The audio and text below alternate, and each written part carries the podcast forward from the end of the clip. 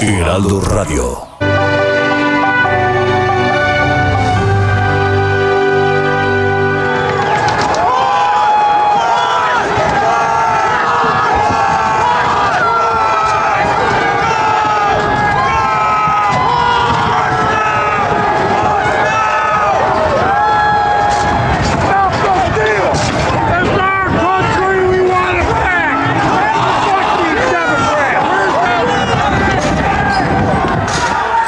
6 de enero de hace un año el mundo entero pudo ver que hasta la democracia más fuerte y antigua del mundo tiene un frágil equilibrio, que un chispazo puede hacer estallar todo un sistema y que a veces el retrato de cuerpo entero de un presidente cabe en un tuit. Hablamos del asalto al Capitolio de Estados Unidos.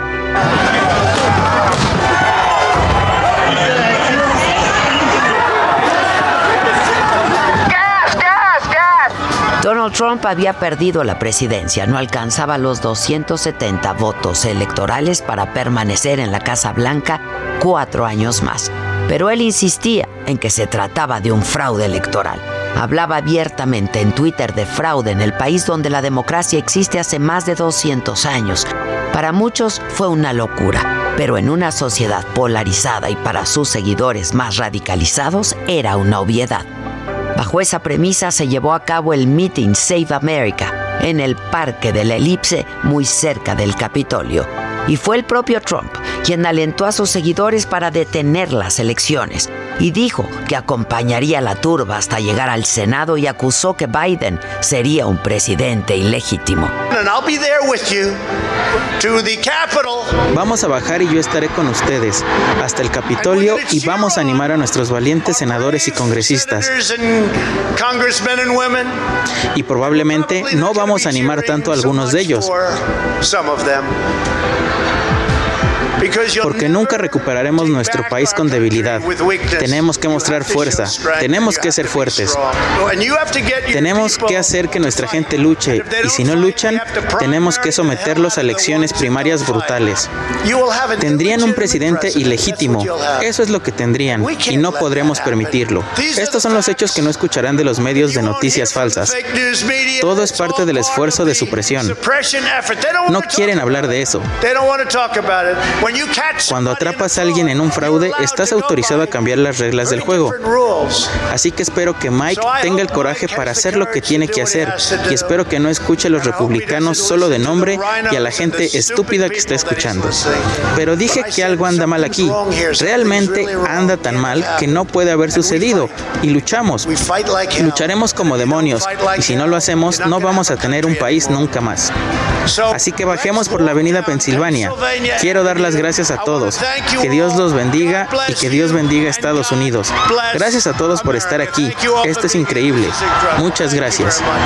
Entonces, un grupo de sus simpatizantes que eran de ultraderecha y supremacistas blancos, como los Cannon y los Proud Boys, protestaron hasta el Capitolio, lucían pancartas con el nombre de Trump instigaban en que hubo fraude y ondeaban la bandera confederada, el más grande símbolo de racismo del siglo XIX. Mientras dentro del Capitolio se realizaba la sesión de certificación del conteo de votos electorales, un proceso que formalizaría el triunfo del demócrata Joe Biden, pero que se vio interrumpida por la turba furiosa que reclamaba el poder para Trump y lanzaban consignas racistas y fascistas, saqueaban documentos y provocaron un tiroteo que dejó cuatro muertos y 14 heridos.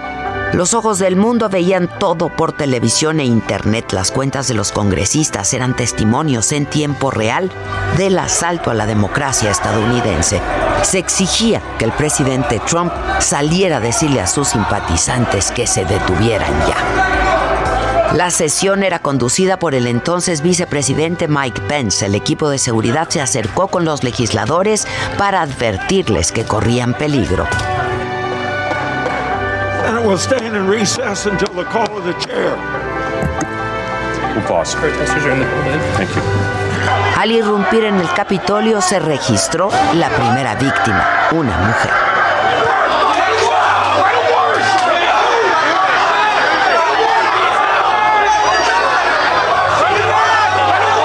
hubo tres más, y aunque pasaba el tiempo, Trump no decía nada. Incluso Biden emitió un mensaje donde le exigía al republicano que pidiera el cese al ataque.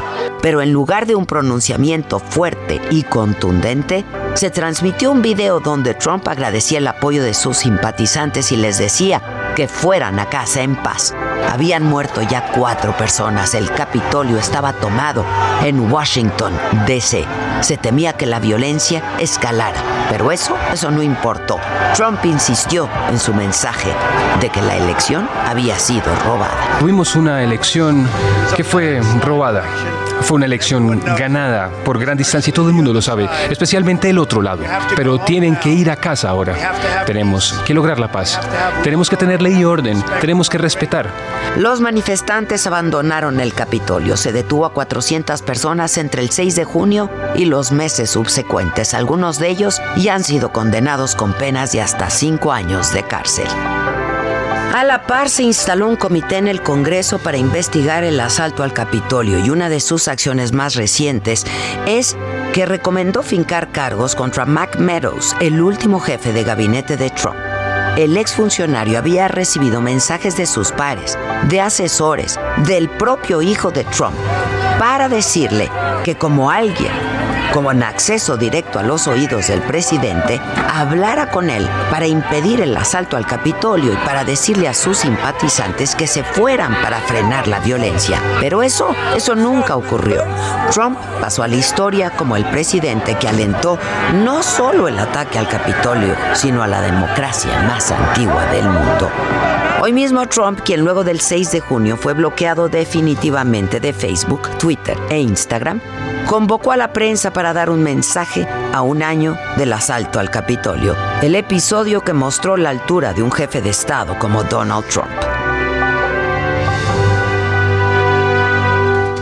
10 con 7 minutos, esto es Me lo dijo Adela, le doy la bienvenida ya a la señal del Heraldo Radio, soy Maca Carriedo y a nombre de Adela Micha, pues nosotros ya estamos arrancando ahora también por aquí. Justamente a un año del asalto al Capitolio, Joe Biden, presidente de Estados Unidos, pues recordó la fecha, criticó a Donald Trump por haber incitado a la violencia ese día, lo acusó de tratar de impedir el traslado pacífico del poder y por otro lado, Kamala Harris, la vicepresidenta, dijo que el ataque está al mismo nivel que lo ocurrido en Pearl Harbor y los atentados del 11 de septiembre del 2001. ¿Qué fue lo que no vimos? No vimos a un expresidente que acababa de convocar a la mafia para atacar, sentado en el comedor privado de la oficina oval de la Casa Blanca, mirándolo todo en la televisión y sin hacer nada durante horas. Bueno, y para hablar más de esto, vamos hasta Washington con Juan Guevara de Now Media para hablar pues sobre el asalto al Capitolio a un año, eh, cómo lo vivimos, cómo estuvo Juan, qué gusto verte, feliz año. Feliz año, mi querida Maca, feliz año a Casarín y a Luis G.I.G., me da mucho gusto saludarlos. Así es, fíjate que hace un año, bueno, primero quiero decirte que el eh, discurso del presidente Joe Biden hace aproximadamente una hora, es calificado como el eh, discurso más importante que ha dado el presidente Biden en toda su presidencia. No solamente llamó a Donald Trump perdedor, le dijo, es un expresidente, y no solamente un expresidente, es un expresidente perdedor. Lo eh, nombró 16 veces sin decir su nombre y lo acusó directamente y claramente de la violencia y de lo que él llamó la insurrección armada que sucedió en el Capitolio hace un año.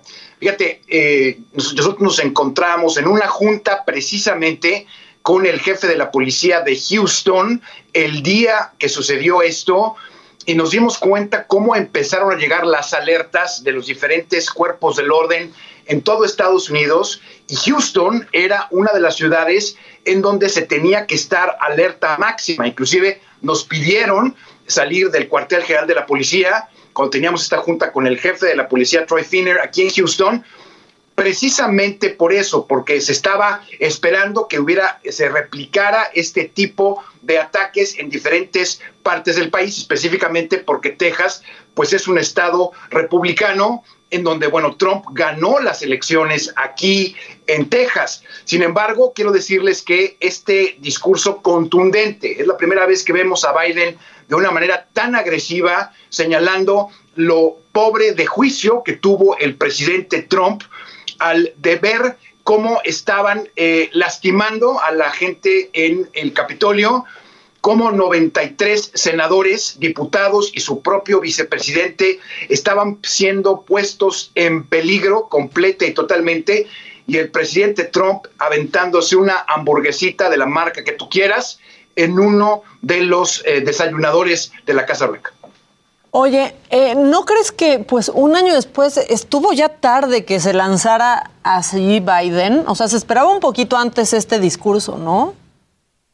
Mira, yo creo que Biden, Biden, eh, te puedo decir, es un hombre muy mesurado, es un hombre que trata de... Demasiado, ¿no? Lo más posible los ataques personales. Entonces, sin embargo, lo que ha pasado es que Donald Trump se ha dedicado durante este último año a decir, y a lo que la llamó el presidente Biden, eh, repartir mentiras por todos, los, por todos los lados para decir que la elección fue robada. El presidente Trump no tiene la capacidad de decir perdí. Entonces se ha dedicado todo este año a decir que no es cierto, que hubo fraude y no hay una sola evidencia, nada que diga que las elecciones no fueron este, democráticas y justas.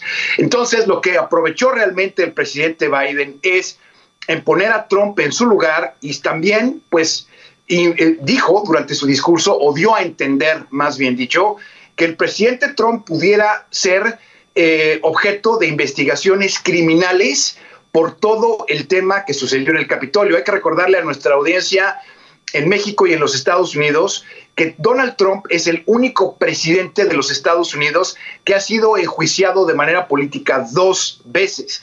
Es el presidente que ha causado más división en toda la historia de este país y que sigue tratando de vociferar, sigue tratando de decir que ganó y precisamente por eso cuando veamos el paquete de Adela, es que las redes sociales, específicamente Facebook, Instagram, Twitter, YouTube, la que quieras, lo bloquearon por lo importante y por lo incendiario que eran sus comentarios y que estaban ligando este tipo de comentarios a la violencia que estábamos viviendo en este país. Eso te iba a decir, o sea, ni medio tweet puede poner ahorita Trump después de este discurso, ni media publicación en ninguna red. Después de, las redes sociales, ¿no? O sea, al final lo que se hizo y lo que ocurrió con Donald Trump en las redes sociales sí marcó un parteaguas que incluso tuvo implicaciones en, en México. Ahora, Juan, algo que, que también me llama la atención es que al final ha habido muchas críticas al gobierno gobierno de Joe Biden eh, han sido como bastante vehementes en algunas decisiones que han tomado en distintos sectores, pero ¿tú crees que este mensaje que dieron eh, hace algunos momentos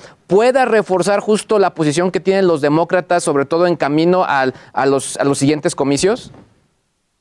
Fíjate que sí, la verdad de las cosas es que antes de este discurso, la aprobación del presidente Biden hace dos horas era, de, era del 42.4%, iba a la baja. Estamos empezando a recibir reportes de que precisamente por este discurso tan contundente, tan fuerte, menos mesurado, estamos empezando a ver una acción en contra. La, realmente la población en este país reacciona muy rápido a todo este tipo de discursos. Hay que recordar que al presidente Biden le interesa seguir con una mayoría en las cámaras, le interesa poder sacar sus proyectos de ley, le interesa que eh, el país entienda que las, que las elecciones fueron democráticas. Eh, Donald Trump decía en el, en el video que estábamos viendo antes de entrar al aire que quería declarar o quería marcar al presidente Biden como un presidente ilegítimo. Eso lo hemos visto en México cada seis años, ¿no? Claro. sí, sí, sí. todos los días en México. Es inaudito allá, pero acá sí. Es la primera vez que vemos que un expresidente de los Estados Unidos trata de meterle a la gente la idea de que el presidente que sigue es un presidente ilegítimo. Eso es la primera vez que lo vemos y yo creo que a Donald Trump le van a dar a llenar por, las, por la información que tenemos de gente en la Casa Blanca. Te quiero decir que el presidente Biden está muy molesto con el presidente Trump y que yo creo que en muy pocas semanas vamos a empezar a ver eh, investigaciones criminales, ya que lo que ligándolo precisamente a este tipo de circunstancias que sucedieron en el Capitolio Nacional. Oye, Juan, es que además no sé si te acuerdas que incluso hubo memes donde decían que eh, Donald Trump recibió algunos consejos desde acá, desde Palacio Nacional, ¿no? Mira, la verdad es que te voy a decir una cosa, eh, fue duramente criticado, y quiero decirlo con todas sus letras, fue duramente criticado el hecho de que eh, López Obrador tuviera una relación cercana con el presidente Trump. Eso es sabido, ¿sí? Ebrard era muy amigo de Trump, sí, se estaban perfectamente en contacto de hace tiempo. Entonces, realmente no se veía con buenos ojos, o el presidente de los Estados Unidos eh, no veía con buenos ojos la cercanía de López Obrador con Trump. Entonces, lo que sí te puedo decir es que eh, la agenda bilateral, esta administración está con muchas ganas de poner orden, poner orden en México, poner orden en la frontera y asegurarse de que entiendan de que hay una nueva administración y de que las cosas no van a ser como eran antes. Y la felicitación tardó en llegar. Oye, por lo pronto, Trump ayer pues canceló este meeting que iba a tener como, pues parecía que celebrando un año del asalto al Capitolio. Este, no dijo más, pero pues, se canceló. También tiene muy pocos lugares donde decirlo, o sea, Fox News. No, bueno, no, y sabes una cosa, eh, nosotros tenemos una buena relación con Fox News eh, y te puedo decir que Fox News ha minimizado lo más posible la voz que le está dando al presidente Trump, específicamente en este, eh, en este aspecto. Es decir, a Trump se le han ido cerrando las puertas de los medios de comunicación. Hay medios de comunicación que se dedican a atacarlo todo el día, CNN, MSNBC, los medios más de izquierda, pero en este caso Fox ha reducido su alianza de alguna manera con Trump porque la realidad de las cosas es que la gente entiende realmente lo que pasó y muy poca gente en este país aprueba la forma en el que el presidente Trump intentó salir y intentó eh, eh, dejar la elección marcada como una elección no legítima. Ahora, trato y es que, perdóname, perdóname, Luisito. Y es que, a ver, el comité legislativo que investiga el asalto al Capitolio, ya que mencionas a Fox News, Juanito, llamó a declarar a Sean Hannity, conductor de Fox News, esto por la relación que mantenía con Trump. Mira, Fox News, eh, Fox News es una empresa que la realidad de las cosas se ha vuelto eh, muy política. Los medios en este país eh, tienen una agenda política importante. Eh, varios conductores de Fox News han sido llamados a declarar precisamente por dar información manipulada, por dar información sesgada. Esa es la realidad de las cosas. Entonces, lo que están tratando de determinar en este caso es si las mentiras del presidente o del expresidente Trump eh, que eran reproducidas de alguna manera por cadenas televisivas, en este caso Newsmax y en este caso en algunos programas de Fox News, tenían algo que ver con lo que resultó en, la, en lo que llamó el presidente eh, Biden el día de hoy la insurrección armada. Entonces, estaban tratando de deslindar responsabilidades. Obviamente Fox cuida a sus conductores, trata de no quemarlos en este tipo de escándalos. Precisamente por eso es que eh, la voz que le han dado al presidente Trump en los medios de comunicación ha sido nula. Hasta este momento no ha habido un medio de comunicación que haya eh, tratado de hablar con Trump después de la paliza que le puso Biden hace una hora y media en su discurso, y yo creo que eso no va a suceder. Pues sí, y bueno, hay un conductor también de Fox, bueno, era de Fox News, Harlan Hill, seguro sabes de él, que bueno, el día de lo del Capitolio dijo esto es guerra, lo banearon, lo banearon de, Twitter, pero aparte después le dijo a Kamala Harris que era, no, lo dijo en la televisión, que era una perra mentirosa, insufrible, y después de eso lo corrieron. Me pregunto por qué, Juanito.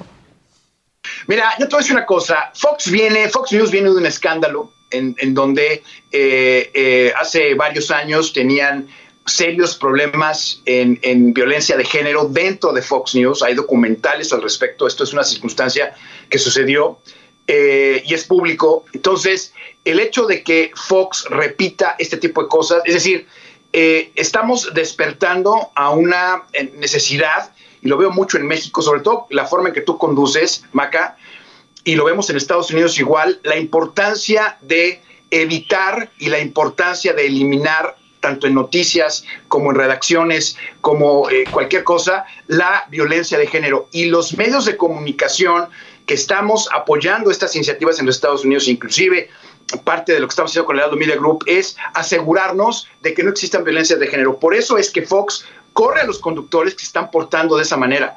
Es, que hace cinco o siete años tuve ya las noticias en Fox News y había conductores que definitivamente hacían comentarios como los que se hicieron en este momento, llamando a la vicepresidenta de Estados Unidos los insultos que acabas de mencionar. Y, me parece que es una circunstancia que los medios de comunicación están eliminando de tajo. Oye, Juan, eh, digo, Después de todo esto bloqueo, eh, obviamente, a, Donald Trump por parte de las redes sociales, por parte de ciertos canales de, comunicación, eh, Donald Trump anunció incluso su propia red social, pero en, en, ciencia cierta, ¿cuáles son realmente los canales que está utilizando para pues, compartir su mensaje y obviamente sus aspiraciones? Mira, tú sabes que una red social es efectiva cuando tiene gente que la ve y tiene gente que la escucha.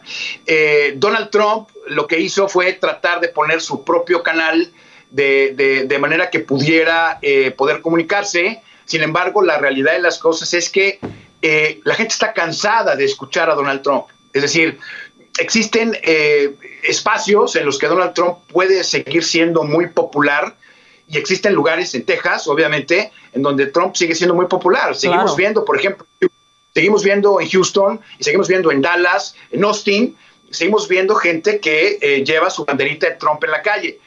Sin embargo, son, son eh, población, son grupos de gente que se están eliminando. Eh, la estrategia de las redes sociales, la estrategia de los medios de comunicación es quitarle la voz a Trump, pero no es por un tema de falta de, de, falta de libertad de expresión, que, es importante decirlo. La verdad de las cosas es que los mensajes del presidente Trump eran incendiarios, estaban generando problemas en la sociedad, estaban traduciéndose en violencia pura y dura. Es por eso que bajo ese sentido, los medios de comunicación, las redes sociales intentaron quitárselo. Ahora, el que Trump tenga una red social, pues, sí, yo mañana pongo mi red social y te aseguro que tengo tres personas, ¿no? Es decir, no es así, ¿sí? Por eso la importancia de que, la, sobre todo nuestra audiencia, que sepa que no todo lo que sale en redes sociales, tú lo sabes, Luis, es verdadero, que hay que filtrarlo, que hay que asegurarse de, de hecho casi nada. Exacto. Sí, o sea, que sean verdaderas y que se cotejen con una con, con, fact check, ¿no? Con, el hecho de, ver los, los, los, eh, los hechos reales. Juan Guevara, como siempre, es un placer platicar contigo. Ya te extrañábamos. Este, regresa, regresa pronto, muy puntual, muy claro y muy entretenido. Juanito, muchas gracias. Ya sabes que los estimo muchísimo. A ti, Maca, te mando un abrazo. A Casarín, que no lo vi por ahí también. Y a mi querido Luis G. Me encanta escucharte sobre tecnología, pues porque pues me encanta la tecnología. A porque eres un geek. Oh, tienes un, nerd dentro. Oye, rápido, antes de irnos al corte, pues, tú estás en Texas, ¿no, Juanito? Estoy en Houston. ¿Cómo van con Omicron? Porque pues de plano, yo tengo amigos que decidieron pasar estas fechas en San Antonio o en Dallas y de pronto cuando llegaron se regresaron porque el cubrebocas ya no existe, porque no hay absolutamente una sola medida. Mira, eh, hablamos con la eh, juez del condado Harris, que es el condado más importante de Texas y es uno de los más importantes en la nación, y con algunos doctores aquí, con el doctor Joseph Barón específicamente, que es una de las personas importantísimas en el tema del COVID-19. Está muy grave el tema de Omicron. Eh, en Houston está, estamos teniendo contagios muy serios eh, y realmente sí está habiendo pláticas para ver si Houston puede cerrar en las próximas semanas. Entonces está, está grave el tema de Omicron en Texas. Ya veremos qué pasa. Creo que la última vez que platicamos fue con el apagón en Texas. Así es, se nos congeló todo lo que tú quieras y gustes. Ahora estamos con cubrebocas y con Omicron. Ha sido siempre en Texas, siempre hay un desastre en Texas cada año, entonces estamos esperando cuál es el que viene. Por favor, cuídense, porque cuando hay desastre acá nos mandan a Ted Cruz a Cancún, entonces no queremos que eso suceda. Oye, muchas gracias, Juanito. Feliz, feliz año y estamos en contacto pórtense mal, cuídense bien. Seguramente sí, así, así va a ser Juan Guevara de Naumidia. Nosotros vamos a un corte y regresamos. Esto es Me lo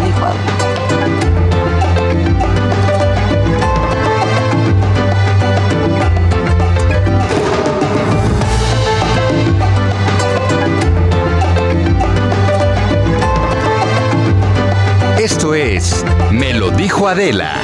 Regresamos. Heraldo Radio.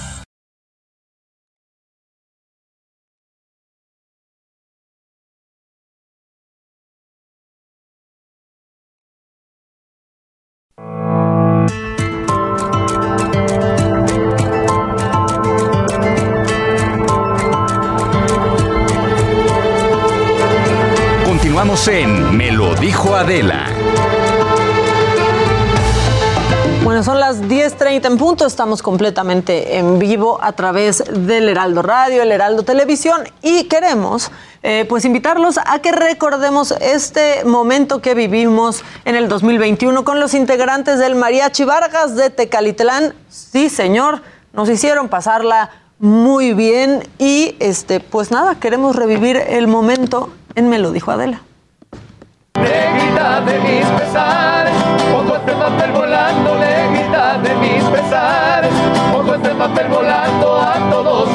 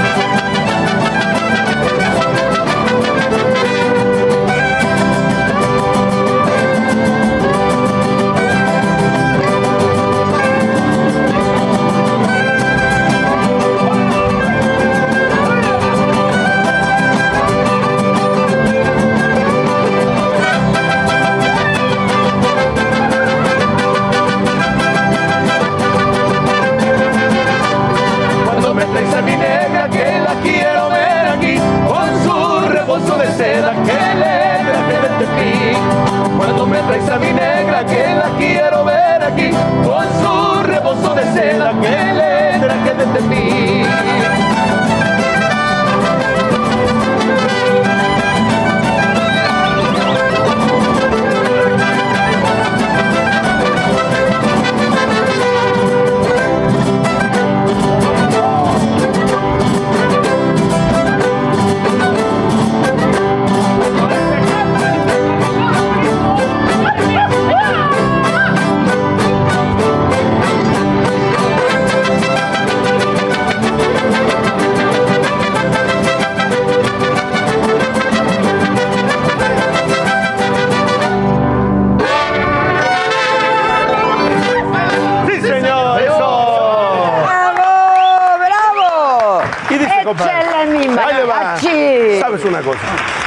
Ay, esta es buena.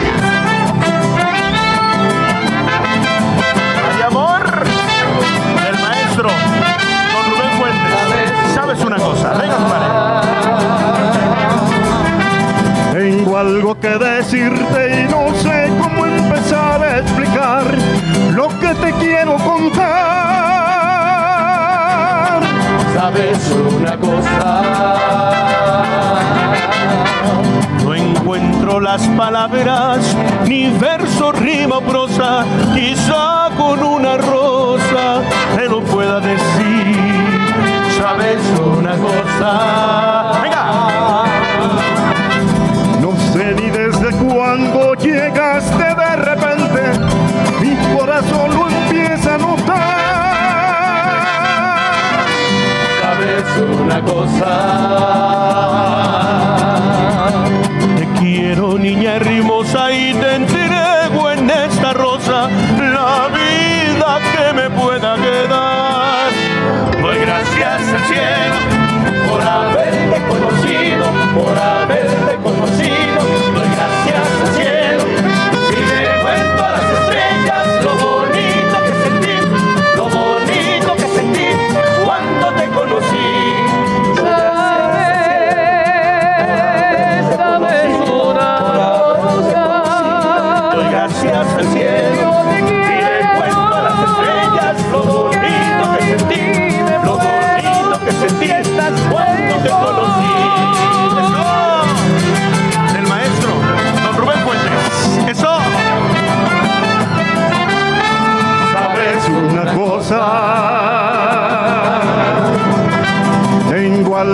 Decirte y no sé cómo empezar a explicar lo que te quiero contar. Sabes una cosa. No encuentro las palabras, ni verso, rimo, prosa, quizá con una rosa te lo pueda decir. Sabes una cosa.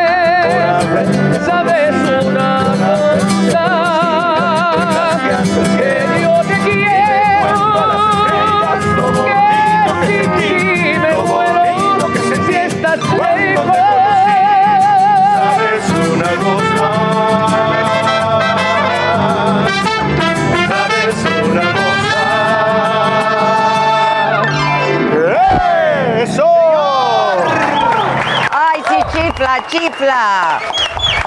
El mejor mariachi del mundo, el Sí, mariachi señor. Vargas de Tecalitlán. Sí, señor, el mero Tecalitlán. Sí, señor, es mi cosa favorita siempre. Sí, Sí, señor. Carlos, Arturo, a ver, pues hacer, no podemos sentarlos a todos, muchachos, porque pues, son muchos y no nos alcanzan las Gracias. sillas. Hola, Adela. Hola, Maca. ¿Cómo estás? están? Hola, hola. ¿Cómo te va? Muy bien, muy bien. Hola, ¿cómo Hola. están? Saludar. Contentos de estar aquí con Al todos. contrario, ya nos hemos Gracias. visto en varios Sí. programas, la verdad. Hemos estado por aquí con. Sí, por aquí no, pero Bueno, en aquí la vez, lados. pero aquí en México, sí. Exacto. ¿Cómo están? Muy contentos, la verdad que creo que ha sido una etapa muy bonita que estamos viviendo el Mariachi Vargas, festejando nuestro 124 aniversario en este mes. 120. Se dice fácil, pero son muchos, muchos años. También y aparte- conservados, muchachos. Claro, bueno, somos la sexta generación, somos la sexta generación. Sexta. Sexta generación. Sexta generación. Y muy contentos de, de- de este nuevo proyecto que, que estamos haciendo.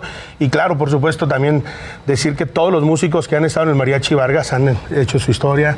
Nuestro director, el maestro don Rubén Fuentes, que le mandamos un fuerte abrazo. No, bueno, saludo. Rubén Fuentes. El maestro de maestros. O sea, casi Rubén. nada. Nomás no, el, el maestro que tenemos. Ay, qué bárbaro. Me lo saluda, Claro, ¿no? por supuesto. Le mandamos un saludo hasta su casa. Es lo máximo, Rubén Fuentes, qué bárbaro. Toda una historia, toda una historia. Toda una historia. Así es. Oigan, ayer que murió eh, Enrique, la- te dabas la, la nota, la, La prieta linda. linda, La prieta la linda, prieta sí, sí, linda. sí, sí. Creo que ella eh, empezó con el mariachi, creo que su gran estreno fue con el mariachi Vargas, ¿no? Así es. Sí, lo que pasa es que el mariachi Vargas en toda esa época de oro era el mariachi que acompañaba a todos los artistas, a Jorge Negrete, Lola Beltrán, a todos, a todos, Pedro, Pedro Infanto, Infante, Pedro Infante, Miguel. Aceves Mejía, Don José Alfredo José Jiménez. toda la Qué carrera de José Alfredo Imagínense, Jiménez. Juan Gabriel también. Y ya más reciente, pues el Luis, Luis Miguel. Luis Miguel, sí, también. Sí, qué Luis Miguel. bárbaro, qué Ah, bárbaro. padrísimo. Sí, sí, sí. Es que sí, es, José Alfredo, es que Sí, yo a José Alfredo Jiménez. ¿Quién no hemos cantado una canción de José Alfredo? A ver, échate un poquito de una. Hay una que me gusta. Por el día que llegaste a mi vida, paloma querida, me puse a brindar y al sentirme un poquito tomado, pensando en tus labios, me dio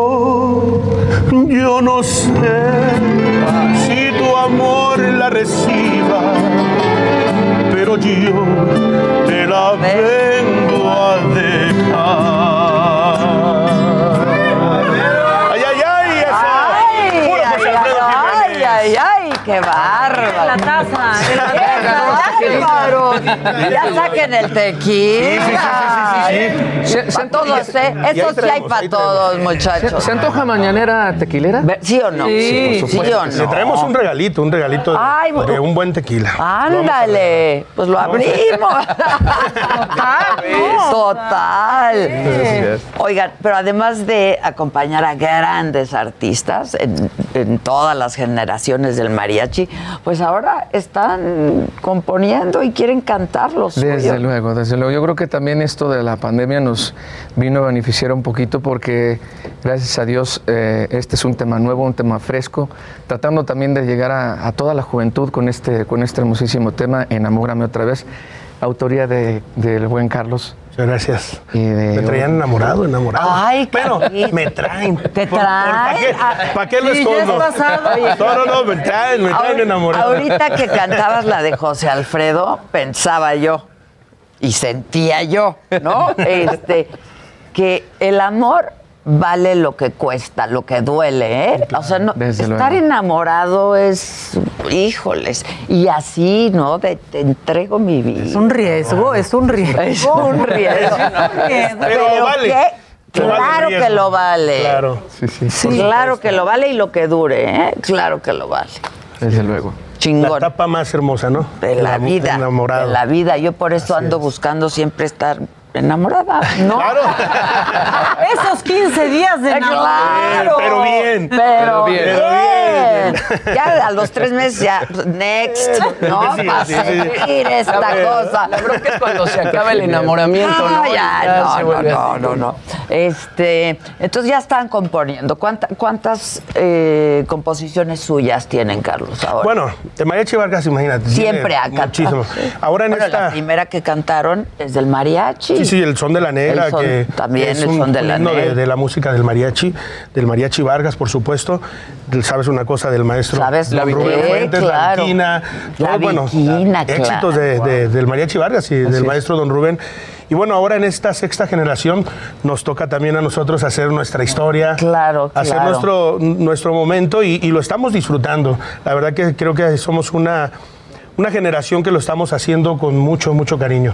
Entonces, ahora nos toca cantar este tema, Enamórame otra vez. Como la primera vez, con Como la- todas con las fuerzas. todas las fuerzas. Bueno, ahí le va un pequeño regalito. Eso, ve nomás, un buen tequila. Yo no sé de qué me ven No, no, no, nomás es para decir salud. ¿O dónde me han visto? No, uy. Son con hojuelas de oro. Las hojuelas siempre son saludables de lo que sea. Pero ellas sí son de oro. Uy, qué bonito tequila. Muchísimas No, no, gracias. Muchas gracias. Es lo menos que te mereces. Lo agradezco gracias. mucho, nombre, al contrario. Gracias. Y si sí es lo menos, pues voy a pedir que me canten la canción. Por favor. venga, venga. Ahí te va, Sí. Enamórame otra, vez. Venga, muchachos, sí dice. Un, dos, tres.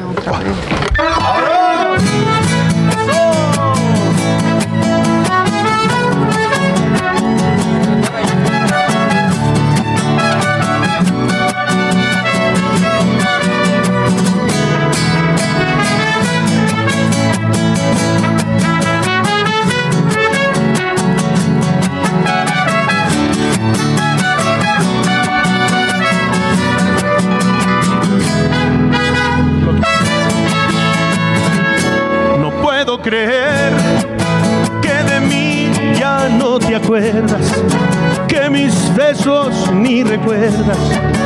Algo pasa con tu mente. No puedo creer que olvidaste ya lo nuestro. Este amor que fue tan bello se ha borrado para siempre. No puedo creer que olvidaste que eras mía, que en mis brazos te mecías cuando hacíamos el amor.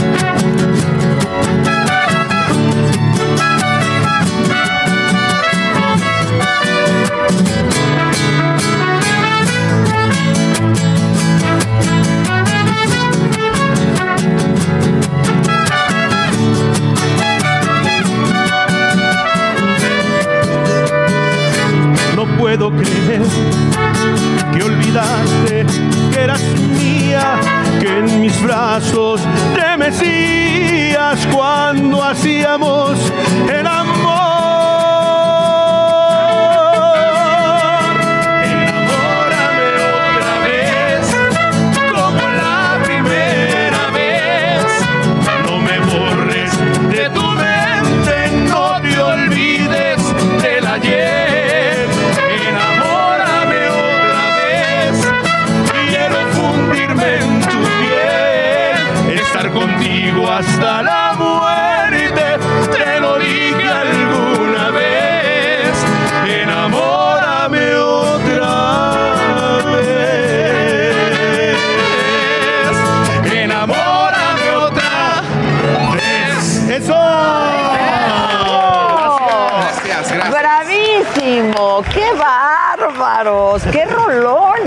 Gracias, gracias. Pero a los jóvenes y no tan jóvenes y... Para todos. Para ¿Y si todos. te enamoraron otra vez? Disculpa. Yo quiero saber. ¿En qué acabó ¿En la qué acabó la historia? ¿En qué acabó la Todavía me historia? traen banqueteando. Ay, Ah, qué bonito.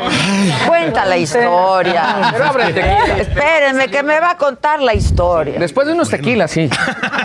Antes no, porque si no, no se suelta tan fácil. Uy, no sabes conmigo. Uh. Se sueltan, se sueltan bien fácil. Ah, una historia muy linda. Yo creo que todos tenemos nuestra propia historia de- del De amor. amor, claro. Y creo que, que este tema todos nos podemos identificar con él de esa manera de amar así, bonito, con ganas. Sí, con ganas. Y si duele, pues que tenga que doler, no pasa nada. Claro. Ay, pero tampoco tanto, porque luego qué sufridera. No importa, no importa. ¿Verdad? ¿Verdad? No hay nada como este amor. Pero ya la gente no se enamora así, ¿o qué? ¿O qué? Pues lo están perdiendo. Porque yo creo que, eh, imagínate, ha, ha pasado que hay que ya en la tradición de la serenata se ha perdido. Sí, Y se lo horror. pierden, porque imagínate una serenata con el mariachi Vargas, con No, pues el le trío sale con lo- carísima. Bueno, bueno. carísima. Eso sí. Pero como, y ahí Pero lo sí caen, ¿eh? Yo caigo.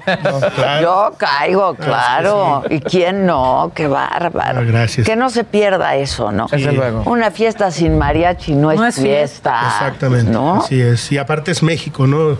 Nosotros vamos a, a muchas partes del, Del mundo. Y tenemos esa, esa bendición, porque para mí, yo, yo así lo digo con mis compañeros, es una bendición de que podemos ir a muchas partes del mundo a llevar un pedacito de México, nuestra bandera, nomás que también se nos enchina la piel que de repente hemos estado en, en Roma, o hemos estado en Suiza, o en España, en, en varios países, y de repente que vemos en, en el público una bandera de México. Se y enchina, piel. claro, Y te sientes súper orgulloso de ser mexicano. Mariachi, tequila y somos mexicanos. Así Se mero, así mero. se Sí, señor. acabó, así ¿Hay algo mero. más?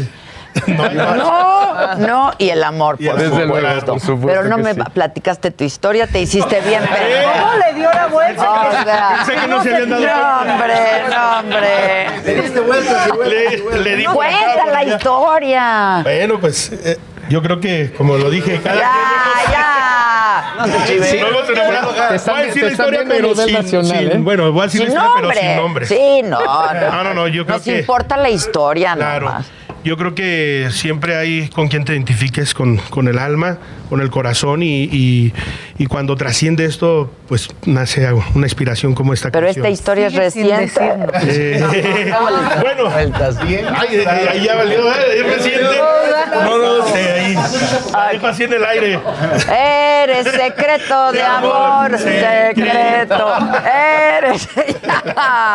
Oigan, vamos a hacer una fiestita. Por algo, supuesto, ¿no? por supuesto que sí. ¿Cómo andan de eventos? Porque la pandemia, pues la verdad lastimó mucho a. Sí, pues, la verdad es que todos los- estuvimos muy quietecitos más de año y medio. Sí, claro. Pero también nos ayudó para poder aprovechar y poder seguir creando.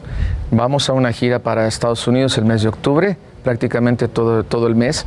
Vamos a Colombia, vamos a Europa, ya entrando el, el- el año nuevo, ya para lo que es el, en mayo me estaban comentando. y pues más, más que contentos, llevamos la tercera semana consecutiva en primer lugar con este tema. No, es que este Estamos- es estamos- un rolón, ¿eh? Está felices. buenísima, Carlos. Y pues disfrutándolo, disfrutándolo ya con los 124 años que, que trae Mariachi Vargas de Tecalitlán a Cuestas, pues yo pienso que fueron muchos años estar apapachando a muchos cantantes, muchos artistas. Y ya les Ahora toca. Claro. Ya les toca. Pero pueden seguir acompañando. Ah, no, claro. Sí, no- sí, no si nos hablan cerrados, bonito, sí. como no. Exacto, que les hablen bonito. Como a las Que mujeres. ¿Cómo que hablan a las mujeres? Bonito, bonito. Nos hablan bonito y un- ¿Cuántos ceros, Sí, sí, oigan? sí. Y un, te- y un tequila de por medio, por supuesto que sí. Exacto. No, yo los felicito muchísimo. Muchas gracias, De verdad, de verdad, de verdad. muchísimas Está en gracias. todas las plataformas Ya ya. están todas las plataformas para que la descarguen. En, ya, en el video que está en el YouTube y hemos tenido una excelente respuesta de la gente. La gente nos ha puesto muchos likes, los comentarios son muy En positivos. menos, en menos de un mes que se fue a dos Ahí está, millones. o estamos tres ya casi cuatro tres millones. millones de, de views. ¡Wow! Y fue muy, muy aceptado, Muy rápido. entonces contentos. Ah, pues ahorita saliendo voy a ver el video. Venga. Es Está. rolón, ¿eh? De verdad, Ah, muchas muchas gracias. Qué bueno que le haya gustado. Gracias. Y ya están trabajando en el otro. Sí, no, ya lo tenemos. Ya lo Ya tienen. está. Ya lo tenemos, nomás ¿Es el que... que- van a cantar ahorita? No, no, no, ese todavía no, ese no, todavía no. Ese Por Adela. No, Ese todavía no, hablamos Por Adela. Va en F y por Adela. Un, un tantito. Mira, Lo único que podemos decir que es una canción de una compositora, de una mujer. Así Ándale. es que felices de, de poder grabar. Y es de cortavenas. Esta sí es de A cortavenas. ver, a ver, tantito, Ay, que yo, yo, yo Cante necesito un pedacito. cortármela ya. Ándele. Así a capela, capela, aviéntate un capela, pedacito. de matar. Se va a acabar el tiempo, tantito. Híjole, ¿cómo? Eh, eh, sin ella. Sin ella. Échale uno. Acuérdame, acuérdame, compadre, porque no me Ya- acuerdo ya de se te mucho. olvidó. Ya tengo Corito, ratito Es que no- se, se puso.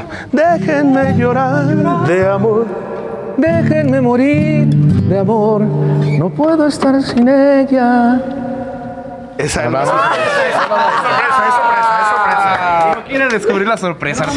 Pues no, pero ¿cuándo la vamos a tener ya? En enero, primeramente Dios. En enero. Y- Oigan, muchachos, ¿y qué hacen en diciembre? Porque ando necesitando. Se va, va a tener un evento.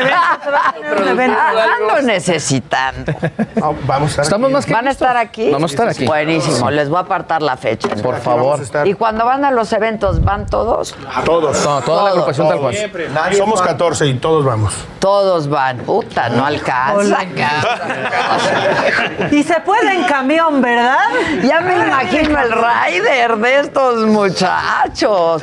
No, pero la van a pasar muy bien. Eso sin duda. Eso sí es garantía, ¿eh? Ah, no, cuando donde está el mariachi Vargas, pues ahí hay fiesta. Claro, buena fiesta. Yo los felicito mucho Ah, porque gracias. Gracias, no es fácil. 124 años se dice fácil, pero mantenerlo las distintas generaciones y que sigan tan exitosos y cantando todos tan bien. Y, ¡Qué banda! Muchas Muchas gracias. felicidades. Al contrario, ¿Qué gracias. se necesita para estar en el mariachi? eh? Bueno. Porque pues tienen que hacer casting. y- Sí, de verdad que, bueno, es un proceso que se tiene que hacer de ver el, sobre todo el talento de, de todos. Todos ellos son muy, muy talentosos. ¿Quién es el de más reciente ingreso? A ver, allá está. Agustín. El muchacho de los ojos Sí, tristes. Ándale. Ay, sí tiene el. Ah, el ojo.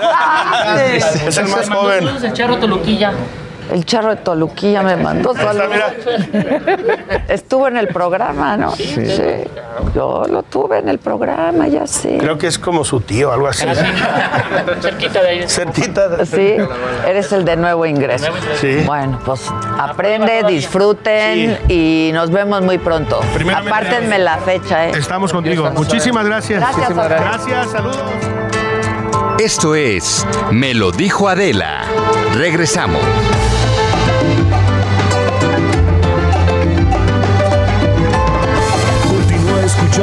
Me lo dijo Adela con Adela Micha. Regresamos después de un corte. Heraldo Radio 98.5 FM, una estación de Heraldo Media Group, transmitiendo desde Avenida Insurgente Sur 1271, Torre Carrachi, con 100.000 watts de potencia radiada. Heraldo Radio, la HCL se comparte, se ve y ahora también se escucha. Esto es Me lo dijo Adela, con Adela Micha. Ya estamos de regreso. Llegó el bajadón de precios Soriana. En el mes de la limpieza, aprovecha que en todos los higiénicos Regio, Luxury, Almond o Cotonel y toda la marca Acción, compra uno y te llevas el segundo al 50% de descuento. Soriana, la de todos los mexicanos. A enero 6, aplican restricciones y misma línea de producto. Válido en Hiper y Super.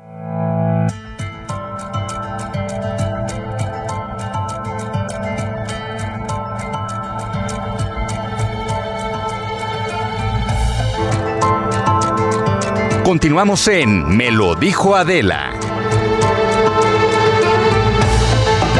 Ya estamos de vuelta y está listo Israel Lorenzana, eh, que ahora está en la colonia Bosques de las Lomas, en la alcaldía Miguel Hidalgo, porque se registró el deslave en una casa. Israel, cuéntanos qué sucedió. Maca, muchísimas gracias, un gusto saludarte. Igual. Pues estamos ubicados exactamente aquí, como lo señalas, en la colonia Bosques de las Lomas. Es bosque de zapote y como puedes observar en las imágenes del Heraldo Televisión, pues está trabajando el personal de protección civil y de obras de la alcaldía Miguel Hidalgo. Y es que te voy a mostrar cuánta tierra cayó después de que se viniera este talud, este desgajamiento de tierra exactamente en la casa que estás observando en las imágenes en estos momentos. En el jardín aparentemente estaba reblandecido por el agua, por supuesto esto ocasionó que se viniera abajo toda esta tierra que quedó prácticamente sobre bosques de zapote, en donde, bueno, pues con maquinaria ya han comenzado a retirarla. En estos momentos, el personal de obras de la alcaldía Miguel Hidalgo, los especialistas, los ingenieros, están trabajando ya checando precisamente si no hubo afectaciones en las casas aledañas. Por supuesto, esto para evitar algún incidente posterior. Las maquinarias, bueno, pues ya también retiran en estos momentos toda la tierra que quedó aquí sobre la calle Bosques de Zapote. Nosotros hemos contado ya aproximadamente ocho camiones que han salido pues repletos de toda esta tierra que se está retirando con esta maquinaria. La buena noticia, Maca, es que no hubo personas lesionadas y se prevé que sea ya en las próximas horas cuando quede totalmente libre la calle. Únicamente van a continuar los trabajos por parte de los ingenieros y especialistas de la alcaldía Miguel Hidalgo. Pues Maca, es lo que está ocurriendo en estos momentos. Estamos, por supuesto, en vivo desde la zona de Bosques de Zapote, aquí en la colonia Bosques de las Lomas, donde alrededor de las 6 de la mañana los vecinos pues registraron esta luz. Imagínate nada más cómo se debe haber escuchado. Son aproximadamente 7 metros de alto los que se vinieron abajo en este deslave, en este talud que se registró aquí en Bosques de Zapote, en Bosques de las Lomas de la alcaldía Miguel Hidalgo. Pues Maca, es la información que te tengo. Oye, Israel, eso está bien macabrón. O sea, lo que se ve ahí eran pedazos del jardín de la casa. Sí, fíjate que esto podría servir precisamente para un macabrón, como lo has dicho. Ahí está, ahí está el jardín, fíjate, ahí se ven los columpios, Maca. Ahí Sí, era sí, sí, donde, es bueno, pues hacían la imágenes. carnita asada y se juntaban los domingos. Pues bueno, se vino abajo. Aparentemente tenían un mal sistema de drenaje, es lo que nos ha comentado el director de Protección Civil de la alcaldía. Y esto ocasionó que después de que se regara tanto se reblandeciera y bueno, pues se viniera abajo todo esto. Y son pues varias toneladas de tierra las que quedaron exactamente aquí sobre la calle de Bosques de Zapote. Te digo, ya han estado trabajando para retirar precisamente con maquinaria. Ahí lo estamos observando, están llenando estos camiones de volteo con esta mano de chango, como le llaman, y bueno, pues por supuesto ya será cuestión de horas para que se retire toda la tierra y entonces los especialistas comiencen a determinar. Ya nos han dicho que aparentemente no hubo afectaciones en las casas aledañas, pero se quieren cerci- cerciorar de esto, por supuesto, para darles una certeza a los vecinos. Qué regalo de Reyes tan macabrón, Israel. Bueno, pues estamos en estamos en contacto. Este, ¿te salió el, el niño Dios en la rosca? No, fíjate que no. No Qué me bueno. salió. Qué bueno, ¿eh? Sí, y eso que me reportan que no te comiste pocas rebanadas, entonces sí No, fue no, buena suerte. Sí le, entré, sí le entré con gusto, pues es que una vez al año, Maca, pues hay que aprovechar. Hay que aprovechar. Muchas gracias por el reporte, Claro Israel. sí. Estamos en Seguimos contacto. al pendiente. Gracias, Maca. Ya estás, Buen día. Bueno, y tenemos lista ya vía Zoom a Rafaela Rodríguez. Ella es psicóloga clínica y aparte es especialista en tanatología y consejería tanatológica. Y bueno, pues creo que debemos de hablar de este tema, cómo superar pues un duelo por, por alguna muerte inesperada en pues en estas épocas que acaban de pasar y en plena pandemia. Rafaela, buen día, ¿cómo estás? Hola, mucho gusto. Gracias por la invitación, Maca. Gracias, gracias a ti pues supongo que en esta temporada has tenido muchas más eh, consultas y son muchas las personas afectadas por, por una muerte inesperada, pues en medio de esta pandemia, ¿no? Así es, de hecho, la mayoría está así muy afectado, con muchas crisis de ansiedad, ¿no? Estamos, están mucha gente como asustada, que puede pasar algo, si me puede pasar a mí, si me puedo morir. Ahorita con la nueva ola de contagios, pues estamos como muy tocados todos y más si han tenido pérdidas anteriores. Exactamente, y no solo es, o sea, si estás bien, no te dejas de preocupar porque piensas que en cualquier momento tú o tus seres queridos pueden estar mal, ¿no? O sea, estamos con crisis de ansiedad, mucho más alertas y el más grande de la casa, ¿no? De la familia de pronto estornuda, ya estamos pensando cosas, cosas horribles y ha sido un tiempo bien difícil, Rafaela. Así es, y esto se agrava más porque nosotros estamos en la cultura de creemos que vamos a vivir eternamente y que la muerte no existe.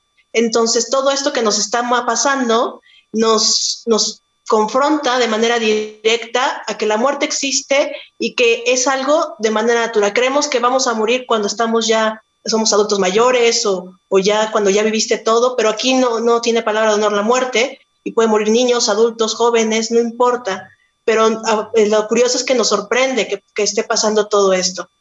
Y aparte que, perdóname, que aunque sepamos que la muerte un día nos va a llegar a nosotros o a los seres que, que amamos, pateamos ese pensamiento porque profundizar en él, digo, al menos a mí, no sé, mis compañeros en la mesa, me da un mal viaje terrible y de ahí me sigo yendo y yendo y yendo en pensamientos que solamente generan ansiedad. Así es, nos generan ansiedad porque creemos que si pensamos en la muerte, vamos a morir en este instante, pero la intención de, cuestionarnos sobre la muerte y de hecho la pandemia y todas estas muertes inesperadas es una invitación a que la miremos de frente y te preguntes qué estás haciendo con tu vida y cómo estás viviendo tu vida. Pues sí, la verdad es que sí. Danos, pues danos algunos, algún, no, no quisiera decir tips, ¿no? Pero ¿Cómo puede alguien que está viviendo en este momento, que nos está escuchando, viendo, que está viviendo una pérdida de algún, de algún ser querido o que está pasando por cualquier tipo de duelo, ¿no? ¿Cómo podemos empezar a, recuperar un poco la cabeza, ¿no? y, a ponernos en nuestro lugar, en nuestro centro, por así decirlo.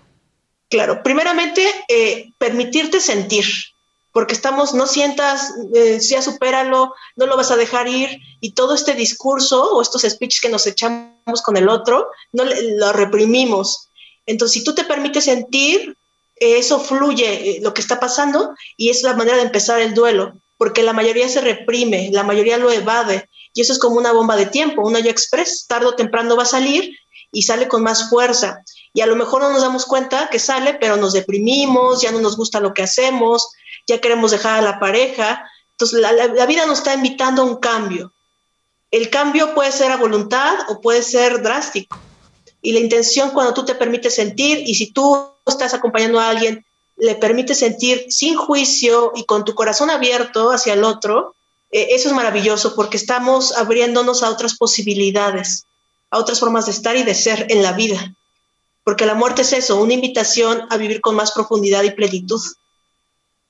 Rafaela, ¿cómo estás? Luis GG de este lado. Oye, yo tengo una duda y va más enfocada con los pequeños, con los niños. O sea, ¿qué tipo de signos podemos ver en ellos que nos puedan alertar que hay algo más allá y que quizá pues tenemos que pues, tomar cartas en el asunto?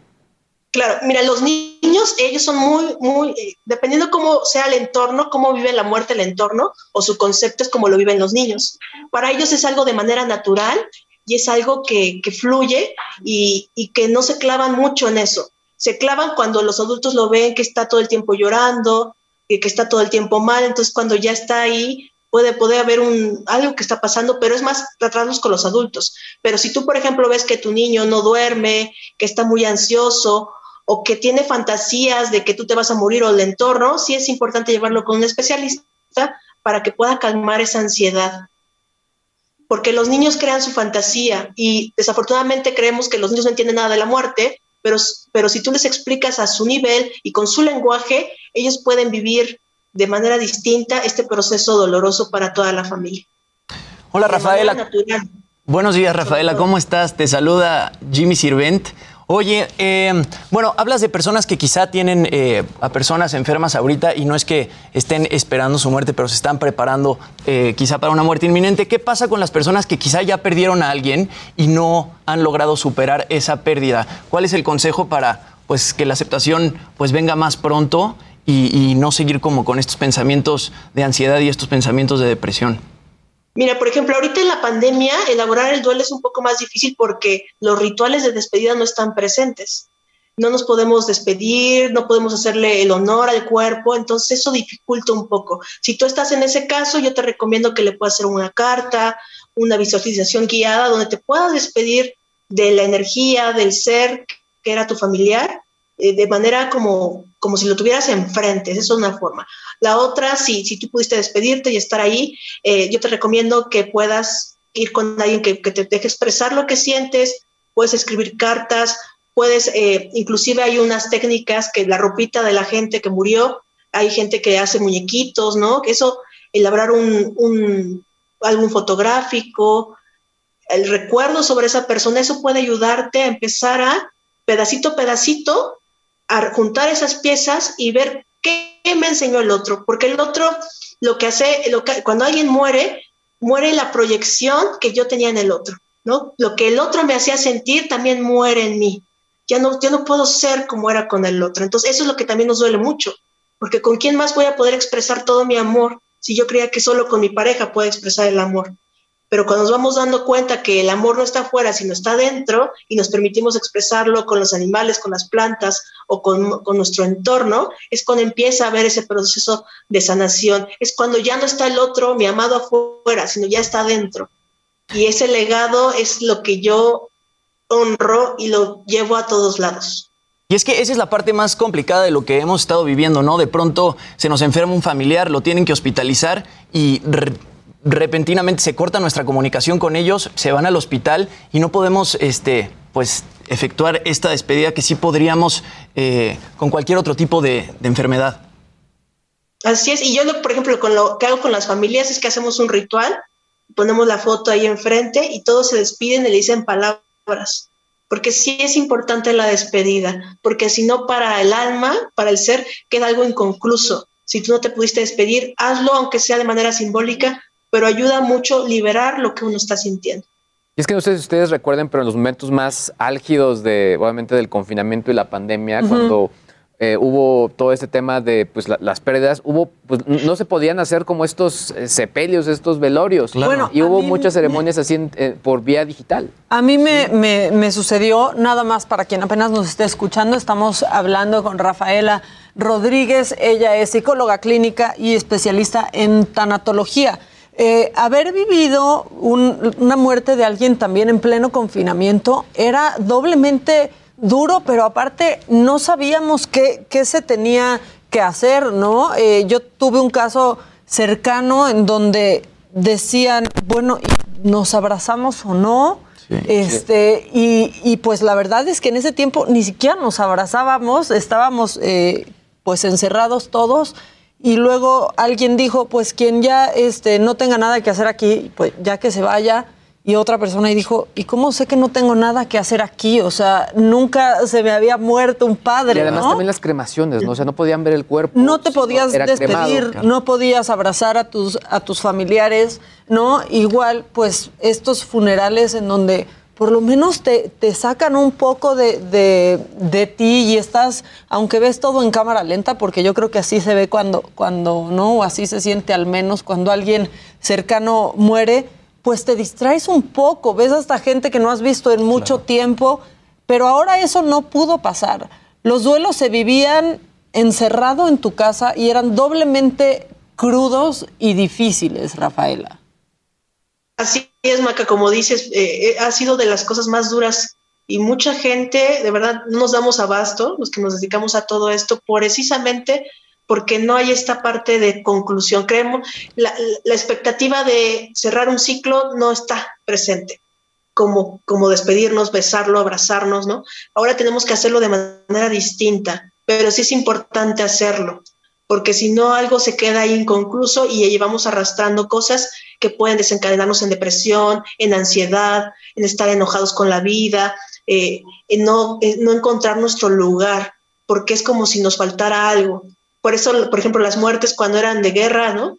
Y no podías ni siquiera ver el cuerpo, constatar que se murió, es muy doloroso y es algo parecido que nos estamos viviendo aquí, ¿no? Es una guerra fría, ¿no? Es una guerra sin cuartel, es como si te cortaran una extremidad y de repente, ¿dónde está? Y, y una parte de nosotros tiene la esperanza de que pueda estar vivo. Y Sí, esa ¿no? parte es la que se aferra a la vida, al otro, y por eso es más doloroso, porque, y si sí, está vivo, y si se equivocaron, ¿no? Y si no murió. Queda un poco de incredulidad, ¿no, Rafaela? Por, por no verlo, especialmente la gente que murió por, por COVID, pues para ellos y sus familiares era, es aún una situación súper cruel, porque pues en la mayoría, ¿no? De, de- de los casos cuando una gente, cuando una persona, perdón, está muriendo, pues estás acompañándolo, ¿no? En la medida de lo, de lo posible, puedes por lo menos verlo y, y con esta enfermedad no, no, te, te avisan una vez al día el estado de salud de tu, de tu familiar, al otro día quizás te avisan que, que murió sin tú haberlo, o sea, si- sin poder verlo, o sea, lo, vas, lo dejas al hospital esperando que todo salga bien y te atienes a la llamada de un médico una vez al día, ¿no? A no poder ni siquiera acompañar y a una vez que muere, en muchos casos, pues ni siquiera poder ver el cuerpo y te entregan una cajita y eso es muy difícil, mucho más difícil aún de asimilar, ¿no? Así es, porque no estamos acostumbrados a, el día de Lola es el día del adiós. Ahorita puedo estar aquí disfrutando, hablando con ustedes, pero en el siguiente segundo me atropellan o me pasa algo y ya se acabó. Creemos que siempre vamos a volver a ver al otro y tenemos cosas pendientes con el otro. Y esta pandemia nos enseña que si tienes algún pendiente, resuélvelo ahora. ¿Quién puede decir que no tiene pendientes con nadie ni con nada? Y que puede estar al día y que si el día de este instante pasa algo, yo, misión cumplida. Por eso es lo importante, ¿no? De, de esto que nos está enseñando la pandemia. Sí, ese es un gran mensaje, ¿no? El siempre estar eh, en armonía con nuestros seres queridos y pues no, no guardar ningún eh, rencor o ningún resentimiento y, y- y tratar de hablar las cosas en el momento en el que se tienen que hablar, porque, como dices, nunca sabemos cuándo va a ser la última vez que veamos a alguien.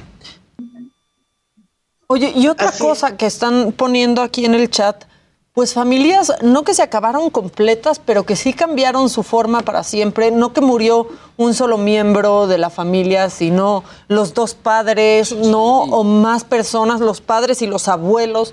Eso ha sido también durísimo de, de asimilar. Y la pregunta que te quiero hacer es, Saber que, que tu familiar murió por, eh, por COVID-19 en medio de una pandemia y pensar que hay más familias que pasaron por lo mismo, puede ser una especie de, de consuelo para, para la gente también, como de, bueno, esto nos está pasando a todos, hay más gente viviendo lo mismo que yo. Sí puede ser un consuelo, pero el dolor de cada uno o de cada persona es individual. No podemos comparar uno al otro, porque a lo mejor el vínculo, mi vínculo con mamá no es tan cercano como tu vínculo con tu mamá. Exacto. Entonces, si se murió la mía, pues a lo mejor sí lloro, pero no, pero el tuyo puede ser más profundo. Por eso no podemos comparar el dolor de cada uno. Sí puede ser un consuelo de cierta forma, pero en el fondo no, porque depende de nuestros vínculos y de la cercanía. Entre más cercano el, du- el duelo, porque el duelo significa dolor ante la pérdida, es, puede ser, es más doloroso. Eh, digo, mucha gente habla de que llevamos ya, llevamos ya muchos meses, años en esto y de pronto hemos visto... decir años, ¿no? Es- es hor- está horrible. O sea, hemos visto ya varios casos, varias situaciones. Tú como tanatóloga, entendiendo cómo han sido las situaciones, ¿qué es lo que recomiendas? O sea, obviamente vivir el día a día, entender el proceso, eh, o, qué tipo de consejos le das. Yo obviamente lo pregunto porque eh, lo mencionaba Maca, recuerdo yo en, su momento nosotros en- a, inicios de año, pues eran día tras día ciertos mensajes que nos daban de, nuestros familiares y pues era bien difícil, ¿no? Y, sobre todo compartirlo, llevarlo sin estar cerca. Co- ¿Cómo, cómo recomiendas vivir el proceso? Mira, si tú, por ejemplo, si alguien se enfermó cercano y ahorita de COVID, yo te recomiendo en ese instante despídete. Tú no sabes qué puede pasar si salga del hospital o no. Eh, hazlo y no te quedes. Digo, yo sé que es fuerte lo que estoy diciendo, sí. ¿no? Sí. Pero no te quedes ahí con la duda ni, mejor que ahorita y arréglalo rápido, ¿no? Si tú tienes un familiar que murió de COVID o estás acompañando a alguien, yo te recomiendo que, que estés ahí, que lo escuches, porque va a llorar una y otra vez te va a contar la historia miles de veces, pero va a llegar el momento, si tú lo permites y de verdad tenemos los, los oídos y el corazón abierto a escuchar al otro, su dolor, que el dolor va a disminuir. Y al disminuir, yo puedo ver cuál es la enseñanza de lo que está pasando. Yo, por ejemplo, tuve un caso que se enfermó la, la familia del marido y, y contagió a la esposa y la esposa contagió a los papás y los que se murieron fueron los papás de la esposa, los dos al mismo tiempo. Entonces, ¿por qué se murieron mis papás y no los de ellos, no? Es como el cuestionamiento, ¿no? Y es como fuerte y, y odio, es que odio a la familia de mi esposo. Por su culpa se murieron mis papás y mi esposo me dice, pues ya supéralo, ¿cómo si no se murieron tus papás? Y ese tipo de discursos o speech que nos echamos, eso hace que ancle más el dolor y el resentimiento con el otro. Es que eso también ha pasado, ¿no? O sea, cuando sabes quién llevó el contagio y las consecuencias que tuvo ese contagio en tu vida, es doblemente Claro. difícil. O sea, no hay manera de no guardar ese rencor, al menos no de inmediato. Así es. Y es como, y es normal, es, es absolutamente normal este rencor que está viviendo, pero es como, a ver, ¿con quién es el rencor? ¿Realmente es con el esposo lo que te están diciendo o es con, con la vida o, o el dolor que estás sintiendo ante la pérdida de tus padres? Y si eran muy cercanos, es que se me derrumbó la vida, sí se te derrumbó. ¿Qué vas a hacer con los pedacitos que están ahí? ¿O qué quieres construir a partir de ahora? ¿Qué sería el camino? Y de ver que, que todas esas enseñanzas y ese legado ahora está dentro. Y ahora tienes tú que a partir de ahora caminar contigo y con esos seres en tu interior. Rafaela, Así en- es inevitable.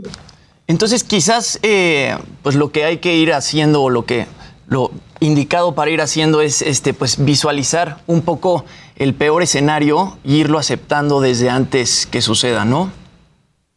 Así es, y, y no porque uno sea fatalista, porque eh, todos tenemos miedo a la muerte, pero tan tienes miedo a la muerte que te fijas al cruzar la calle para que no te atropellen, ¿no? Entonces eso es, eso es natural. Entonces, si yo sé que voy a morir, eh, tengo todo listo. ¿Dónde están mis papeles? ¿Dónde está mi...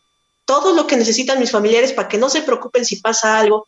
Porque a veces esos temas son tan vedados que, que se muere alguien y es todo un caos que dejan. Y que en vida no, no lo quieres atender, ¿no? En vida no lo quieres atender porque tienes como esto de, no, porque no quiero andar atrayendo esas cosas de, no, no, no, no traes, no atraes nada y solo dejas problemas a la gente Lo tú complejo no te puedes hacer cargo. es que sabemos que va a suceder, pero no queremos verlo tan Ni cercano. pensarlo. Exacto. Así es, y nos da miedo, pero quien no tiene, no está dispuesto a morir, no está, no está viviendo. No estamos viviendo. Pues sí. Porque vida y muerte están siempre juntos, Eros y Tánatos están siempre juntos. Si yo sé que voy a morir, mi vida cambia, mi vida tiene un sentido más profundo, hago cosas que me contribuyan, eh, contribuyo al mundo, al planeta, no puedo quedarme así. Si sé que mañana, el día de mañana voy a morir, si te quedan tres días de vida, ¿qué harías con tu vida? Oye, y si algo- yo estoy en esa constancia, mi vida cambia. Y algo que acabas de decir también, o sea, porque luego este positivismo u optimismo, este, que la verdad me parece a veces hasta, hasta tonto, a mí me molesta mucho. O sea, cuando se, enfrentas una tragedia, se mueren tus padres y dices, se derrumbó mi vida, que alguien te diga, sí, sí se te, o sea, porque luego vienen estas personas de, no, no, tu vida no está derrumbada, no, ¿qué crees que sí? Y te toca o sea, reconstruir. sí se derrumbó mi vida, sí cambió para siempre. O sea, como aceptarlo, ¿no? Y, y alejarte o ponerle un alto a estas personas que te quieren endulzar un poco lo que tú estás viviendo. Como de, no, no, no, no me digas que no me pasó esto y que, y que no está horrible lo que pasó, porque, ¿qué crees? Sí está horrible.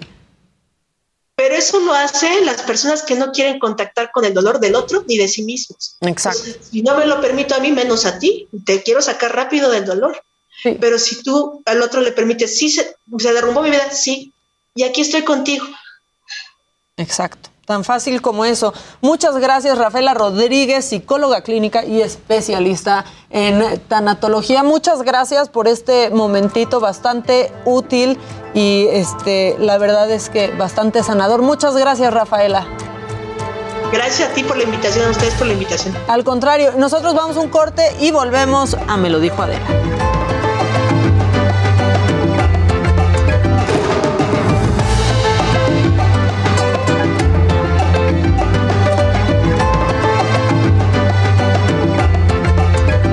Esto es Me lo dijo Adela. Regresamos. Heraldo Radio.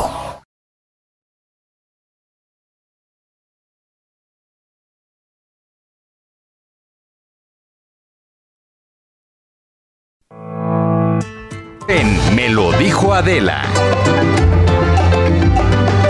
Bueno, ya estamos de regreso y está en la línea el doctor, está vía Zoom, el doctor Oscar Zavala Martínez. Él es presidente de la Unión Nacional Interdisciplinaria de Farmacias, Clínicas y Consultorios. Y queremos platicar con él porque, bueno, seguramente ustedes lo han visto en las calles de la Ciudad de México o en la ciudad en la que vivan pues las filas que hay afuera de laboratorios, de farmacias, está realmente impresionante. Este, te doy la bienvenida, eh, Oscar, ¿cómo estás? Hola, ¿cómo estás, Maca? Muy buen día. Un saludo para ti y para todos tus televidentes. Muchas gracias, doctor. Bueno, pues, ¿cómo podemos empezar a hablar de esto? Es realmente impresionante. Este, y sí creo que en la ciudad en la que vivamos, ver las filas que hay para hacerse una, una prueba rápida y que aparte, pues estamos empezando a enfrentar una escasez, ¿no? De pruebas rápidas. Así es, Maca. En los últimos cuatro días, eh, nosotros como representantes de eh, la Unión Nacional Interdisciplinaria de Farmacias Clínicas y Consultorios en México, en donde también contamos pues, con un sinnúmero muy especial de, lo que le llamamos ahora consultorios adyacentes a farmacias, hemos observado un, un incremento en la asistencia de pacientes para consulta externa en nuestros consultorios y en nuestras clínicas médicas privadas eh, en un 68%. Y bueno, pues también quiero comentarte, compartirte el dato en números más, más precisos nosotros, por ejemplo, en, la Ciudad de México y en la zona metropolitana, tenemos 585 consultorios adyacentes a farmacias, de los cuales anterior a este incremento o a este pico de casos nuevos de COVID y de enfermedades respiratorias que, que inició hace cuatro días, teníamos un promedio de 10 consultas diarias en cada una de nuestras unidades. Y ahorita el promedio de asistencia es alrededor de 35 pacientes por día, lo que representa un incremento de 18 eh, mil consultas diarias, de las cuales eh, es importante observar que de cada 10 eh, pacientes que llegan a nuestros consultorios, 6 salen positivos a COVID una vez que se les realiza las pruebas de antígeno, que son conocidas por los pacientes como pruebas rápidas específicas para COVID. Y esas, eh, sin contar pues los positivos que se escapan, que es una realidad, se están escapando algunos con, la prueba de antígenos, ¿no, doctor? Sí, lo que pasa es que, eh, mira, el, el, tema es muy interesante. Recordemos que la COFEPRIS, es el órgano regulador federal que se encarga de autorizar la venta, distribución y comercialización de estas pruebas de antígeno, deben estar certificadas por, la, por dicha entidad, es decir, deben tener un registro sanitario. Y lamentablemente en muchas farmacias independientes y sobre todo hemos detectado alta incidencia de venta de estas pruebas que no tienen registro sanitario en mercados informales, tianguis o mercados sobre ruedas y que estas pruebas efectivamente al no estar certificadas por la COFEPRIS, pues por supuesto que hay un gran riesgo de que nos den falsos negativos. Sin embargo, perdón, no, no, no, sigue doctor, ahorita te digo. Sin embargo, en las pruebas que nosotros manejamos en farmacias establecidas, en consultorios adyacentes a farmacias y en clínicas médicas privadas donde contamos con una licencia sanitaria federal o con un aviso de funcionamiento expedido por la COFEPRIS, somos regulados por la autoridad y verificados en este momento cada tres meses para que la autoridad compruebe que nosotros estamos cumpliendo con la no- normatividad vigente y que nuestras pruebas de antígenos cumplen con la calidad y los estándares mundiales que nos obliga la Organización Mundial de la Salud. Sí, y qué bueno que dices eso. Este, no sé si yo ya había contado al aire, pero yo por hacer una de estas pruebas la semana pasada, una que solo con saliva, pues venía defectuosa o algo, algo pasó que empezó a marcar el negativo clarito y el positivo aún más clarito. Y dije, y dije en la madre, ¿no? O sea, porque eso se dice cuando ves un, este, que estás dando, dando positivo, pero se veía rara, o sea, era como, a ver, no está tan claro, ¿no? Y alguien más se la hizo y estaba muy claro el negativo. Y pues tuve que salir de mi casa, ir a un laboratorio, ahí hacerme un antígeno y aparte una PCR para tener más tranquilidad y pues sí, en un lugar establecido, este, con una prueba aplicada por un profesional, evidentemente pues era hasta ahora negativo, ¿no? Hasta ese, hasta ese momento. Sí hay que ir a los lugares establecidos y con las pruebas eh, pues aprobadas por la COFEPRIS, en el caso de Estados Unidos por la FDA, ¿no, doctor? Así es, por la FDA y sobre todo que, repito, estén, eh, diríamos, vigiladas estos dispositivos médicos, tanto en su fabricación como en su distribución, por la Organización Mundial de la Salud, que es, es la verdad es que es fundamental. Y quiero aprovechar este espacio, eh, Maca, para aclararle a todo nuestro auditorio cuál es la diferencia en las pruebas, porque nosotros notamos mucha confusión. Por favor. Este, en este momento tenemos tres tipos de pruebas que se están utilizando. La primera eh, fue, recordaremos, la famosa PCR, que era aquella prueba todavía hace dos, y, dos años y medio, en donde se hacía un hisopado nasofaringio, se llevaba a un laboratorio de alta tecnología que nosotros le llamamos laboratorios biomoleculares, y la PCR lo que medía o lo que detectaba era si el paciente tenía el virus, es decir, la cadena de RNA viral en, la sangre. Eh, Era una prueba muy, muy específica, es decir, si tienes el virus en este momento en la sangre y te daba un resultado positivo. Lamentablemente esta prueba de PCR, por la tecnología que se requiere, son muy caras y, y- y para el público en general, inclusive para muchos de nosotros, inaccesibles.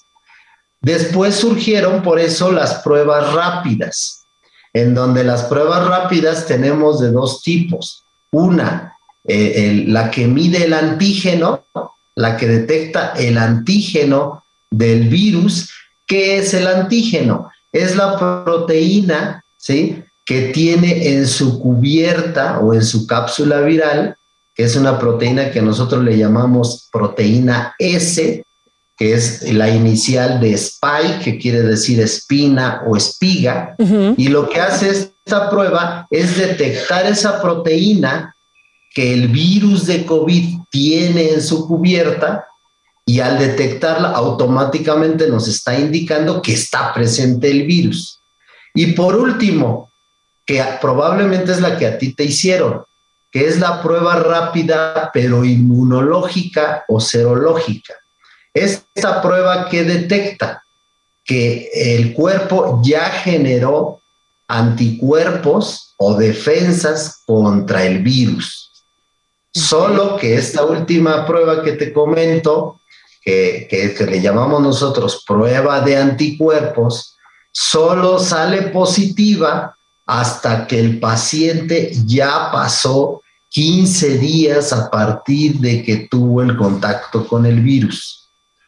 Por eso es que nosotros, la que recomendamos por su costo, por su accesibilidad, por su confiabilidad y por su especificidad, es la prueba que detecta los antígenos del virus.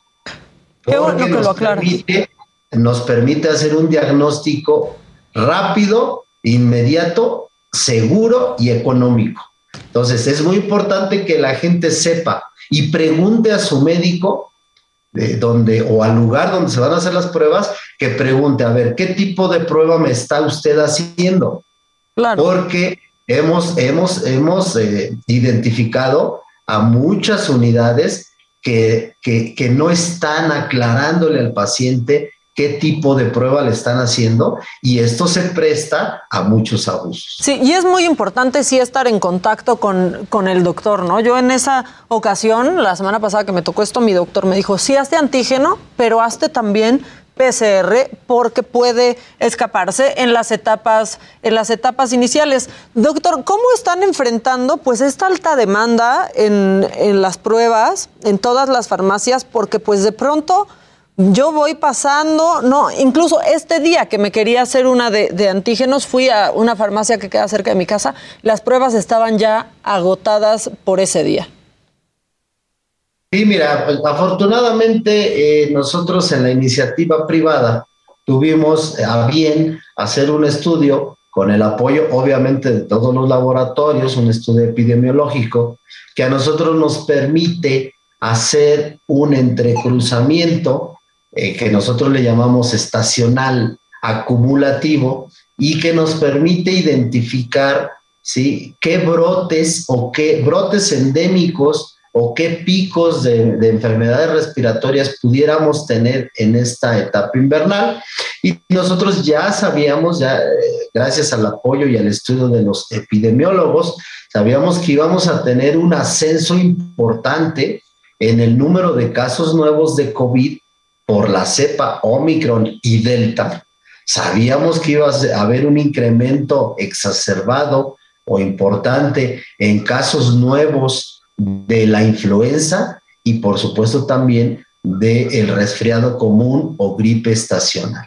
Entonces, eh, esto produjo y nos permitió a nosotros como líderes y representantes del sector poder comprar un buen inventario de manera anticipada, no solamente de pruebas rápidas, sino también estar preparados para equipo de protección y para un buen inventario de medicamentos o del cuadro básico de medicamentos que están aprobados por la Organización Mundial de la Salud para poder nosotros tener un abasto suficiente que garantizara eh, el suministro a todos los pacientes que en este momento ya vimos que sí efectivamente lo están requiriendo. ¿Qué tal, doctor? Buenos días, los saluda Jimmy Sirvent.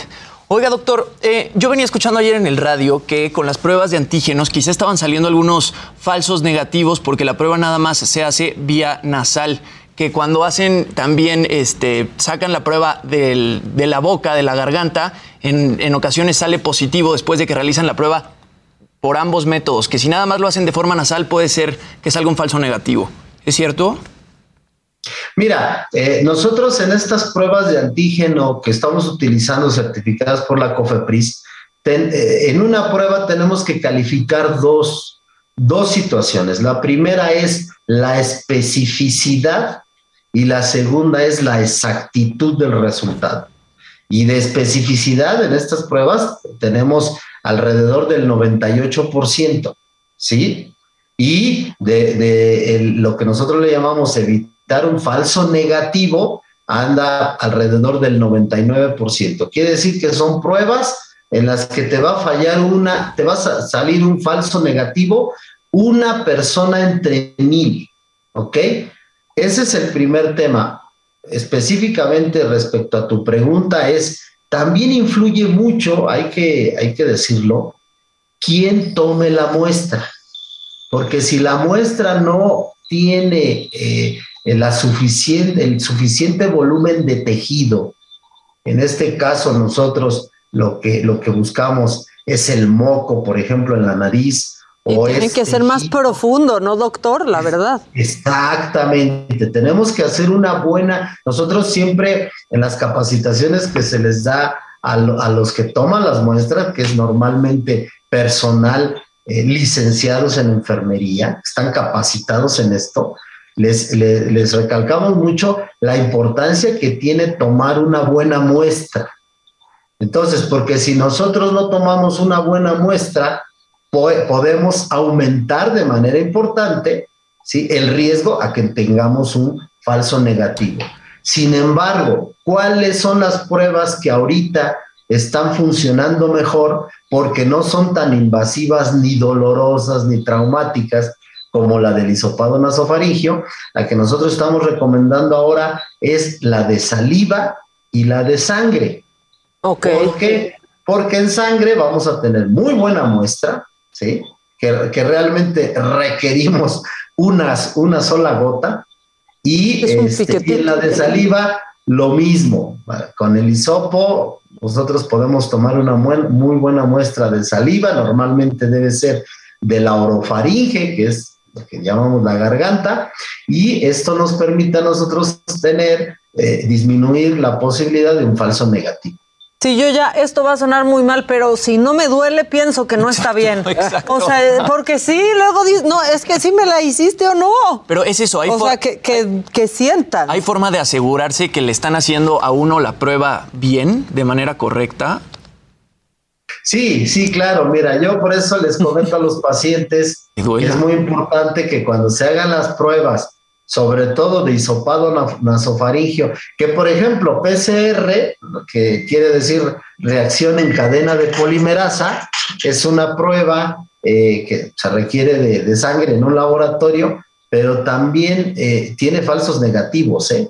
Es decir, no hay una prueba, eh, diríamos, al 100% precisa y que no tenga fallas, inclusive la PCR.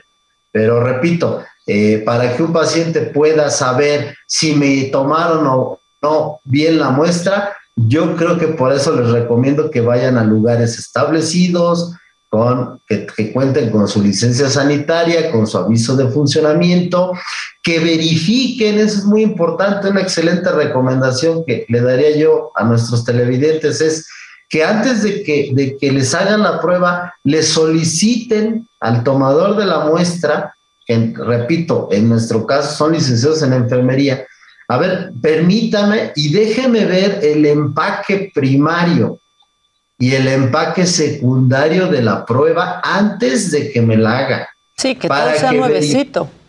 Sí, claro, para que el paciente verifique que la prueba sí está certificada por la COFEPRIS. En, en la caja exterior, la caja exterior de la prueba es lo que se llama empaque secundario, ¿sí? Luego se debe abrir esa caja y van a sacar un empaque que viene, que eso se llama empaque secundario, que también debe traer el registro de la COFEPRIS. Una vez que ustedes o que el paciente corrobore y visualice que sí tiene el registro de COFEPRIS, luego entonces ya eh, se puede dejar hacer la prueba.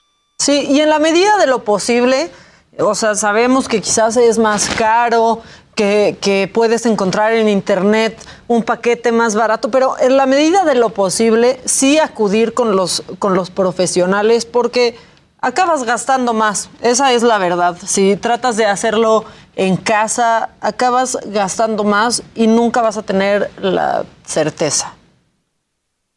Así es, Vaca, sí, por eso nosotros recomendamos, ahorita lo que estamos haciendo en la UNIFAC, en todas las unidades, consultorios adyacentes a farmacias, consultorios médicos privados y clínicas médicas privadas, eh, la indicación que su servidor y todo mi equipo directivo dimos a nuestros, a nuestros asociados es que no se les cobre la consulta médica como un apoyo social a todos nuestros pacientes que siempre nos han distinguido con su preferencia y que, y que todo paciente que vaya a hacerse una prueba se le dé su consulta médica gratuita, que incluye toma de signos vitales, una auscultación y una exploración por un médico, y que se le haga la prueba en un consultorio médico certificado por la COFEPRIS con todas las medidas de seguridad para que el paciente no pague un sobreprecio, porque sabemos sabemos que en este momento nuestra población, todos nuestros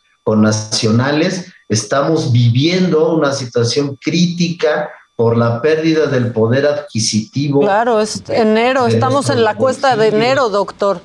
Así es, de nuestros bolsillos hacia el tema, hacia el tema de salud, que la verdad es, es muy preocupante. Entonces, eh, yo eh, eh, le pido por favor a toda la población que, que, que certifique ese tema y que si por ahí hay una queja, pues nos, nos digan si no se está haciendo así con alguno de nuestros asociados. Pues muchas gracias, doctor Oscar Zavala, presidente de la Unión Nacional Interdisciplinaria de Farmacias. Muchas gracias, Doc. Estamos, estamos en contacto y a seguir cuidándonos.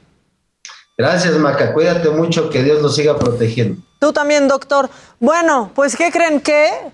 Hay rosca. Nos la mandó Sergio Gabriel. El Sergio Gabriel nos mandó rosca. No, No no, se se hizo hizo rosca. exactamente.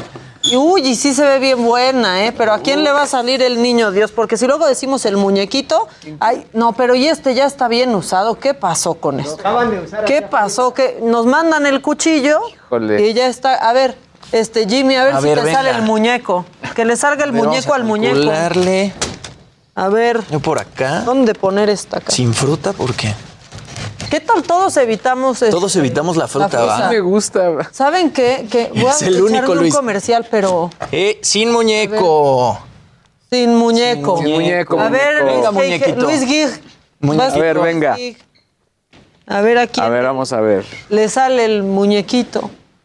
Este sería la única ocasión en que el muñequito que salga el niño Dios puede ser más grande que quien está partiendo la rosca. No lo sabemos, Luis. ¿Se siente durito? ¿No se ha A ver.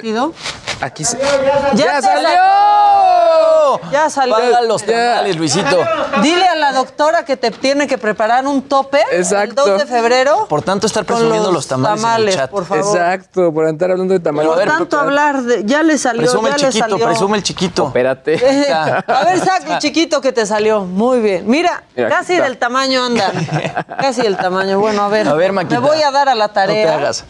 Este, pura parte de El azúcar quiero. A ver. Narra el momento. ¿Con No fruta tenemos o sin fruta? ¿Con fruta o sin fruta? Oigan, si me sale, esta era la que le tocaba a Casarín. Ah, O sea, si no, si era la mía. A ver, A ver, a ver. pues no me salió. Nada. Ahora, La vamos a Casarín. cortar la de Casarín. ya está ahí Casarín. Y para que tenga que. ¿Estás aquí, Casarín? A ver, pero. ¿Me a ver, autorizas que yo parta la rosca ¿Qué Por pasa? tu supuesto que nombre? sí, Maquita. Ok, este, ¿qué De, quieres? de lado hacia la cámara, ¿no? Más enfrente, de ese, de ese lado. ¿Dónde estoy yo? ¿Acá? ¿Acá? Ahí estoy. Eh, ajá, exacto, donde lo estás y haciendo. si no, ya aguántate que ya se va a acabar el programa. Uy, Casarín. Y ya salió otra vez, Casarín. Híjole, Casarín. ¿No? No, claro que sí, ¿cómo no? Miren. Ahí Ya salió, hasta votó. Ya está. Ya tuviste dos chamacos en un año. Ya te salió. Bueno, entonces los este los tamales ahí se ponen de acuerdo Luis G y tú, Casarín, porque aquí está. Muy bien. Aquí está tu, tu niño Dios y ahí está el otro. Ahí está. El chico. A ver si es que si le compras un colecho mejor, ¿eh? No tan barato. Oigan, ya, ya hasta toda la gente me reconoció que muy bien hecho. O sea, lo que pasa Sí, es que ya Luis dijeron. Propuso una gran cuna. El otro es un colecho. Sí, aparte ya como quiera lo va a dejar bien rápido. Sí. Exacto. Solo que Casarín, ahí sí ten cuidado con el niño en la cama porque estás bien grandote Sí, tú. Aguas. te volteas tantito. Que esté al lado de tu esposa. Sí, por favor, déjalo del lado de la coneja. Muy bien, claro que sí, al lado de la coneja. Oye, Casarín, gracias. Te extrañamos acá en el foro, pero bueno, ya le hemos estado explicando a la gente que vamos a estar haciendo esta rotación. En el aquí. chat, sí, en el chat también te extrañaron. Sí. Estaban diciendo que la próxima vez que te toque estar en tu casa, hagas tu intervención en calzones, por favor, Casarín. Sí, exacto. Seguro Que quieren, aprovechar. De hecho, está vestido. Muy bien. De la cintura para arriba. A ver que se pare, que se pare. Vuelta. Así déjalo. Oye, gr- gracias, Casarín. Nos vemos. Nos vemos. Nos vemos mañana por acá y a ver, al rato se echan el chin champú para ver quién no viene mañana y está en su casa por, por Zoom. Muchas gracias a todos los que nos siguieron por la radio, por la tele. En Facebook, en YouTube, en Twitter, en todas las redes sociales en las que estamos, les queremos recordar en el Heraldo Media Group que por favor extremen precauciones, usen cubrebocas, cuídense mucho. Estamos en un momento difícil de esta pandemia. Ya sé que estamos todos desesperados, pero nos toca, nos toca cuidarnos y cuidar a la gente que nos rodea. Nos escuchamos y nos vemos mañana a las 9 por el Heraldo Televisión y a partir de las 10 de la mañana por la señal del Heraldo Radio. Cuídense muchísimo y que tengan un gran día.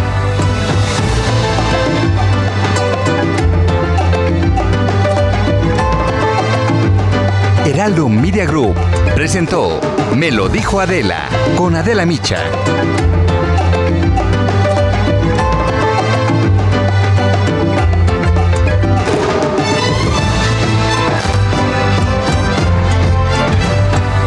Heraldo Radio 98.5 FM, una estación de Heraldo Media Group, transmitiendo desde Avenida Insurgente Sur 1271, Torre Carrachi, con 100.000 watts de potencia radiada. Hey, folks, I'm Mark Marin from the WTF Podcast, and this episode is brought to you by Kleenex Ultra Soft Tissues, your ally to help tackle your allergy symptoms this season. I love the change of seasons, but nobody loves pollen and all those other things floating in the air that make you sneeze during this nice weather. Kleenex Ultra Soft Tissues are hypoallergenic and allergist approved, so fight back against watery eyes and runny noses without worrying about irritating your skin. For this allergy season, grab Kleenex and face allergies head on.